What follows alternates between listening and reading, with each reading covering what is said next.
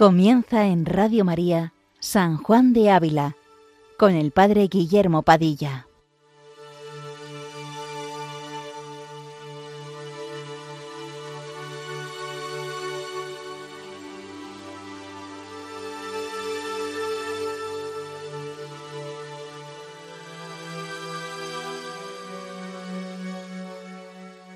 Muy buenos días, queridos amigos de Radio María. Continuamos esta mañana con nuestro programa dedicado a San Juan de Ávila, doctor de la Iglesia Universal. Nos encontramos en la sección 11 de las 12 secciones en las que el santo divide esta obra, eh, que está dedicada, como ya dijimos, a tratar cómo hemos de salir de nuestro pueblo y de nuestra voluntad y de despreciar el linaje de la carne. Hoy trataremos el capítulo 98, que se titula La mala ciudad de los malos, como recordáis, la semana pasada, tomando un texto de San Agustín, San Juan de Ávila nos hablaba de que dos amores hicieron dos ciudades, el amor de uno mismo hasta el desprecio de Dios, la ciudad terrenal, y el amor de Dios hasta el desprecio de uno mismo, la ciudad celestial. Todos nacemos, recordaba San Juan de Ávila, en la ciudad terrenal. Nuestras concupiscencias nos llevan a tender a Egipto, a Babilonia, como así llamaba el santo a la ciudad terrena.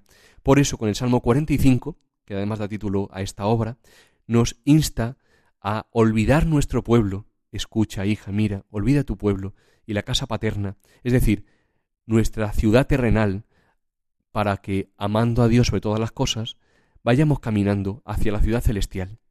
Bien, pues nos disponemos a escuchar a San Juan de Ávila, pidiendo su intercesión, para que, como diría la gran Santa Teresa de Jesús, con una determinada determinación, nos dispongamos a salir de Egipto, de la ciudad terrenal, para caminar a velas desplegadas por los mares de la confianza, como diría Santa Teresita, hacia la ciudad celestial. Así se lo pedimos hoy al Señor.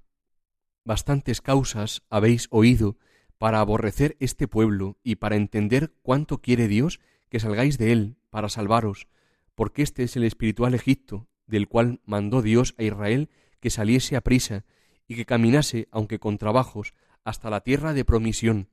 Y este es el pueblo del cual Dios mandó a Abraham que saliese, cuando le dijo, Sal de tu tierra y de tu parentela y de la casa de tu padre, y ve a la tierra que yo te mostraré, lo cual él cumplió con sencilla obediencia, sin saber dónde iba, como dice San Pablo. Dios nos llama dulcemente, nos atrae con lazos de amor, para que olvidemos nuestro pueblo, nuestra ciudad terrena, es decir, donde están nuestros afectos desordenados, nuestras concupiscencias consentidas, allí donde creemos encontrar gozo, pero sin embargo, como en Egipto, solo encontramos miseria. Y nos llama a salir, guiados solo por la estrella luminosa de la fe. Sin fe no es posible salir de Egipto. Solo con fe, es decir, con confianza en Dios, podemos emprender este hermoso camino hacia el encuentro íntimo con Dios. Pero para gustar el todo de Dios es necesario dárselo todo, o mejor dicho, ir poco a poco dándoselo todo. Decía San Juan de Ávila, demos a Dios nuestro todo, que es chico todo, por el gran todo que es Dios. Por eso, San Juan de la Cruz, en la subida al Monte Carmelo, dirá que para llegar a la cima de este monte, que es la unión eh, más íntima con Dios que se puede en esta tierra, es necesario el camino del desprendimiento, del despojo, de la nada. Por eso los israelitas salen rápido de Egipto, con lo necesario, y poco a poco Dios los irá despojando de todo cuanto tenían, hasta llegar a la tierra de promisión. Esto ocurrió en figura de lo que sería la unión del alma con Dios. Así escribe San Juan de la Cruz en su vida al Monte Carmelo. Para venir a gustarlo todo, no quieras tener gusto en nada. Para venir a poseerlo todo, no quieras poseer algo en nada. Para venir a serlo todo, no quieras ser algo en nada para venir a saberlo todo, no quieras saber algo en nada. Para venir a lo que no gustas, has de ir por donde no gustas. Para venir a lo que no sabes, has de ir por donde no sabes. Para venir a lo que no posees, has de ir por donde no posees. Para venir a lo que no eres, has de ir por donde no eres. Bien, continuamos leyendo este capítulo. No es cosa segura estar debajo de una casa, la cual sin duda se ha de caer, y tomar debajo a cuantos en ella estuvieren, y no daríamos pocas gracias a quien de tal peligro nos avisase para huir de él.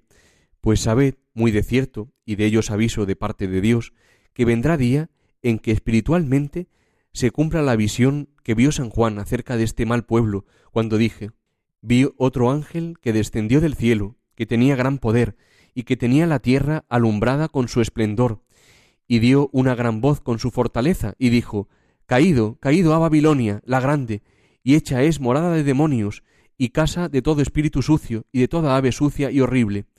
Y abajo dice, tomó un ángel una piedra grande, como de molino, y echóla en el mar, diciendo, Con este ímpetu será echada la gran ciudad de Babilonia en el mar, y no será más hallada.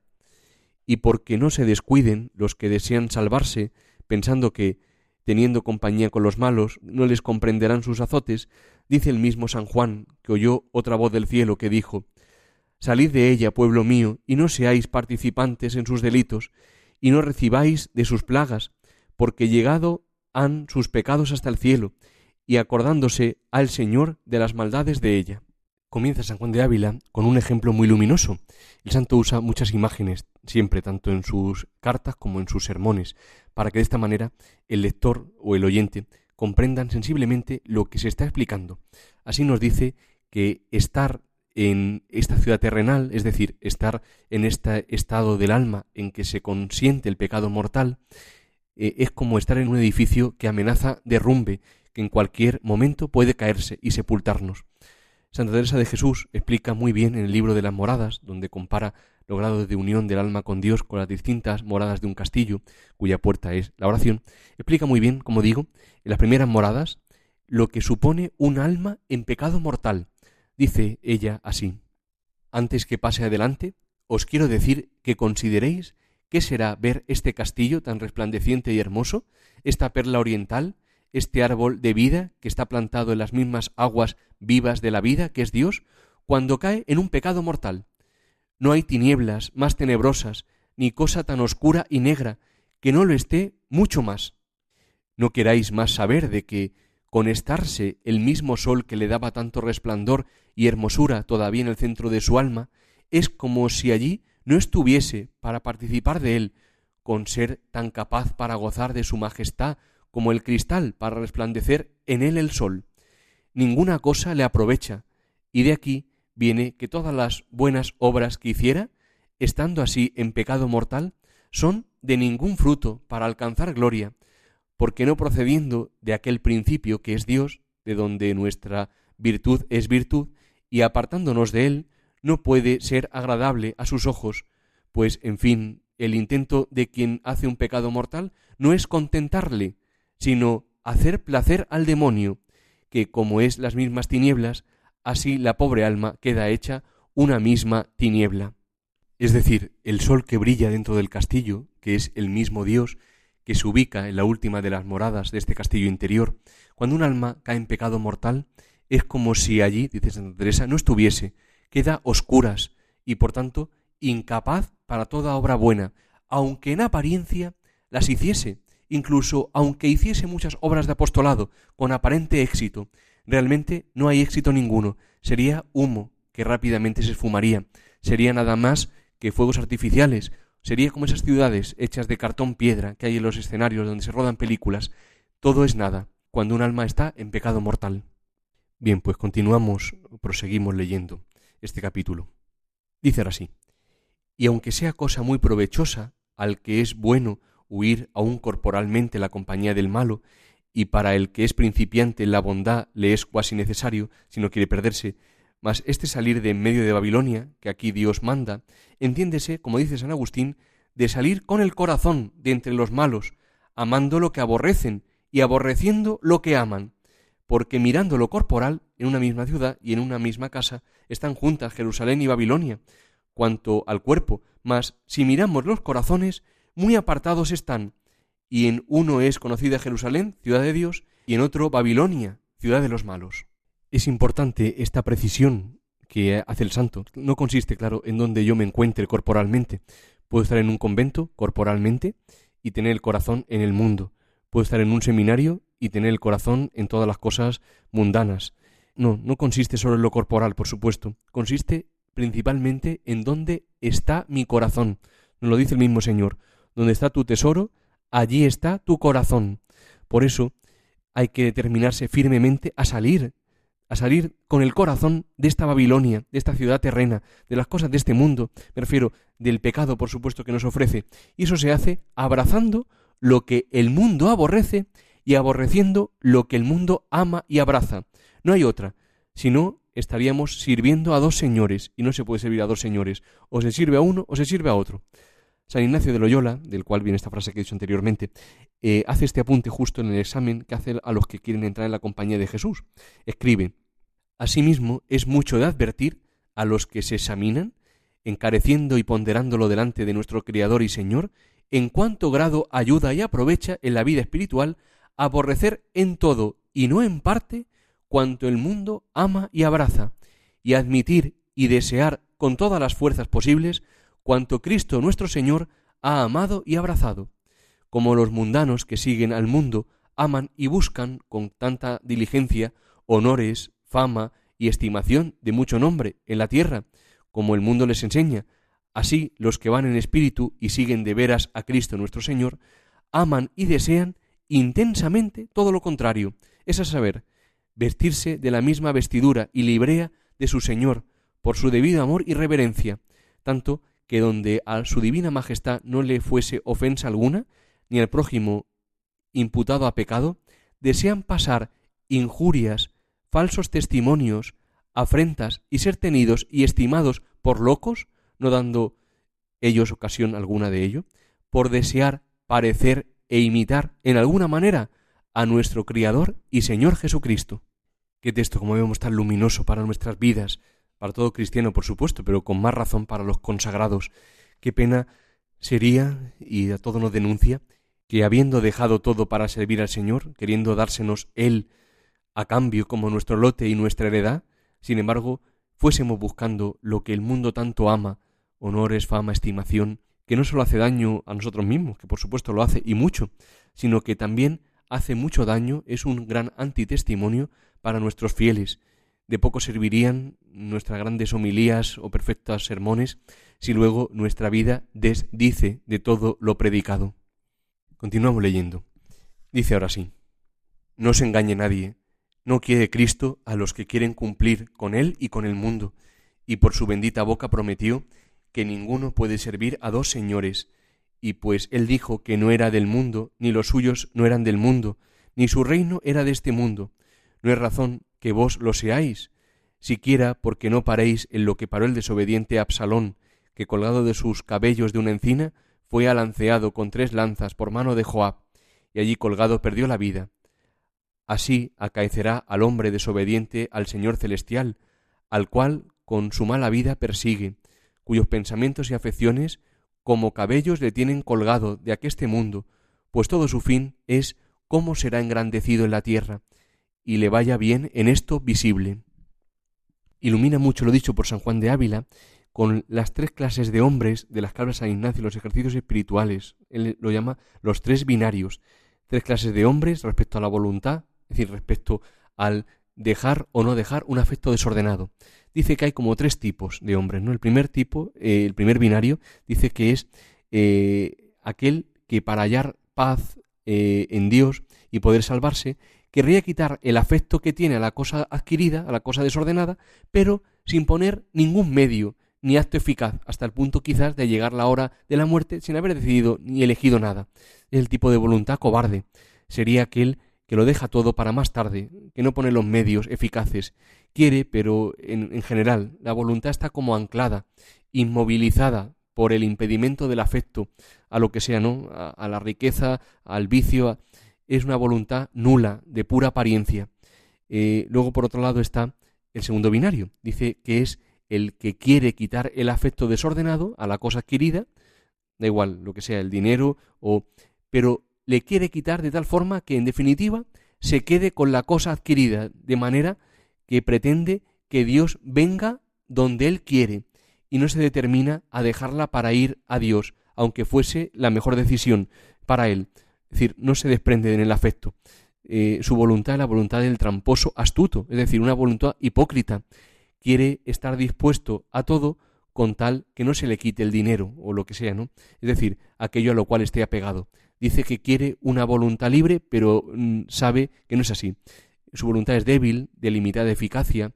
Hay una contradicción en la misma voluntad. Quiere y no quiere. Pone condiciones. Todo menos lo que yo quiero.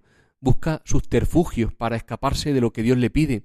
Coloca a sus gustos y preferencias por encima de todo, incluso de lo que Dios le pudiera pedir. Quiere, pero no renuncia a aquello a lo que está pegado. Es como si jugara dos cartas. Quiere tener dos señores. Quiere eh, a Dios y al ídolo. Quiere tener las dos cosas a la vez, aunque sabe eh, lo más íntimo de su corazón que son irreconciliables y que así no anda. Eh, no quiere ir a la raíz, es en el fondo el hipócrita, el tramposo. Construye pliegues y doble fondos en la profundidad de su voluntad. Por último estaría el tercer binario, la tercera clase de hombre, que es el al que tenemos que apuntar, ¿no? El que quiere quitar el afecto, pero lo quiere quitar de tal modo que tampoco esté apegado a tener la cosa que adquirida, es decir, el, el afectivo ese desordenado que tiene, o a no tenerla. Es decir, es como si dijera, mira, tengo este reloj, tómalo, es tuyo. Que si lo quieres, tómalo, vamos, que yo te lo doy directamente. Es decir, quiere solamente querer o no querer según que Dios se lo haga sentir en su interior y perciba en su interior que es para servicio y alabanza de su divina majestad. Y mientras llega el momento de la elección, quiere hacer cuenta que en su afecto ha renunciado ya a todo, poniendo toda la fuerza de voluntad en no querer aquello ni ninguna otra cosa, mientras no le mueva solo al servicio de Dios nuestro Señor, de manera que el deseo de poder servir mejor a Dios nuestro Señor sea lo que le mueva a tomar la cosa o a dejarla. Tiene, como hemos dicho en Santa Teresa de Jesús, determinada determinación. Es decir, tiene una, un comportamiento incondicional. Se libera de todo afecto, aunque lo siga sintiendo. Pone a disposición de Dios todo. Su voluntad queda auténticamente libre, despegada del todo en todo el afecto, libre de todo interiormente. Supera el afecto con otro afecto mayor, único y definitivo, que es el afecto de su Señor, la voluntad de Dios. Es su único deseo. Dejar la ciudad terrenal implica la determinación de esta última clase de hombre de la que habla San Ignacio. Implica querer dejarlo todo para solo tomar lo que sea voluntad de Dios.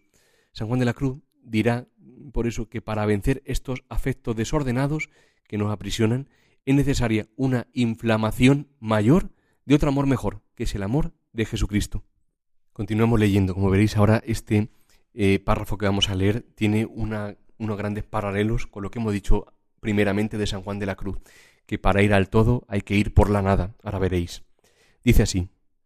Haced pues vos así, si queréis que el Señor os reciba, dejad vuestro pueblo, y si queréis que se acuerde de vos, olvidad vuestro pueblo. Si queréis que Él os ame, no os améis desordenadamente a vos. Si queréis que Él cuide por vos, no estéis vos confiada en vuestro cuidado. Si queréis parecerle bien a sus ojos, no os miréis a vos, complaciéndos en vos misma. Y si queréis agradarle, no temáis desagradar al mundo por él.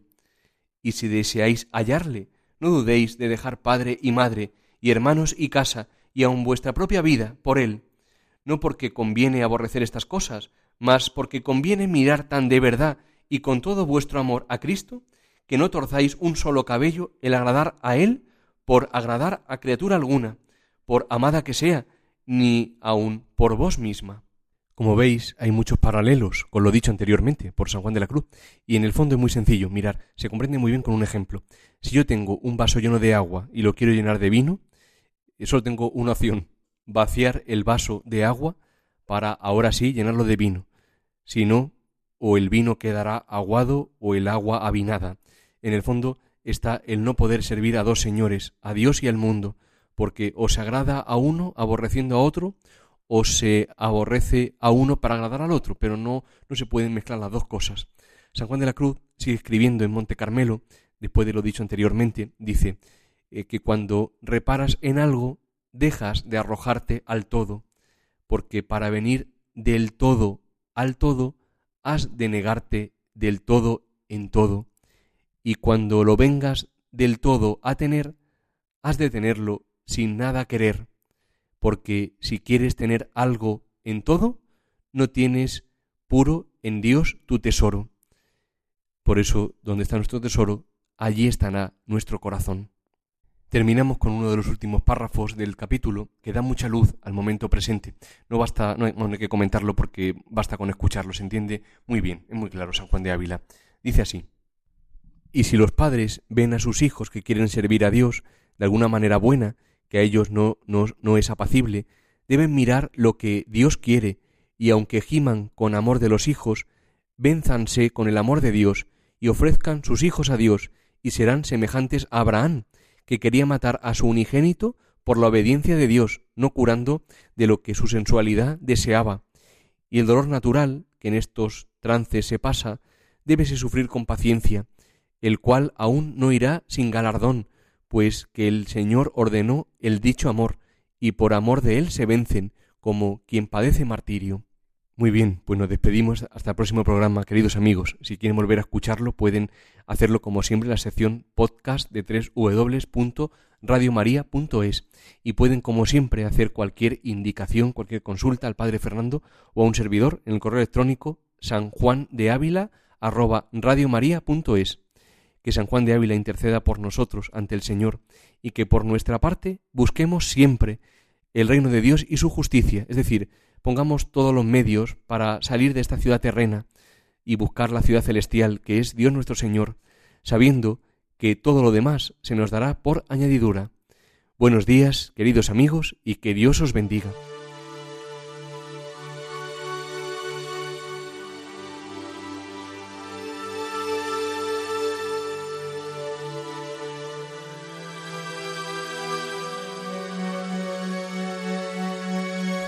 Les hemos ofrecido en Radio María San Juan de Ávila, dirigido por el Padre Guillermo Padilla.